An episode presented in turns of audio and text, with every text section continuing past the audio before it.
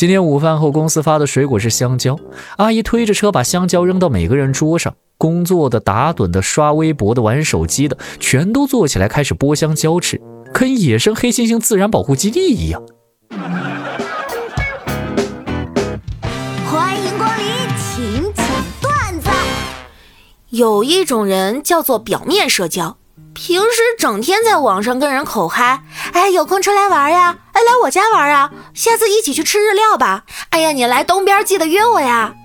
可是对方一旦真要约他们时，他们就怂了，开始装作看不到不回，或者第二天才回了。各位，我们不妨算一笔账，如果你每天早起十五分钟，那么一年下来就多了九十一点二五小时。可以拿来做你喜欢的事情，是不是很棒、很吸引人呢？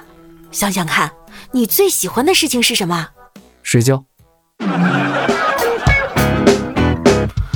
前不久去福建看我的小爱豆，不过啊，我总是觉得哪里不对头，我就想问一下啊，福建人是都不追星吗？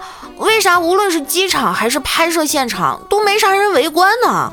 哼，闽南人是这样的。你要是叫他早上六点起来接明戏，那估计没什么人；但你要是叫他六点起来接神明，四点他就到了。很多朋友都问我脱发怎么办呀？我呢给大家一个建议啊，脱发以后不要慌张，一定要坚持健康的生活状态，早睡早起，千万不要熬夜，饮食呢也要清淡一些。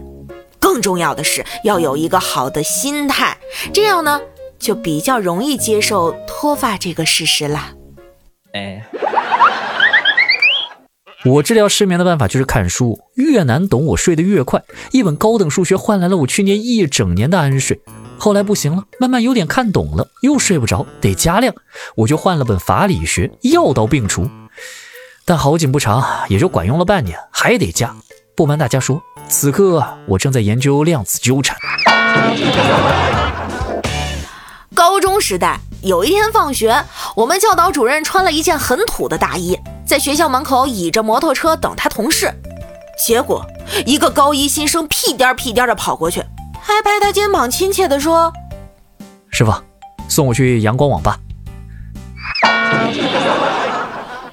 大爷，您这茶卖这么贵？是有什么特别的功效吗？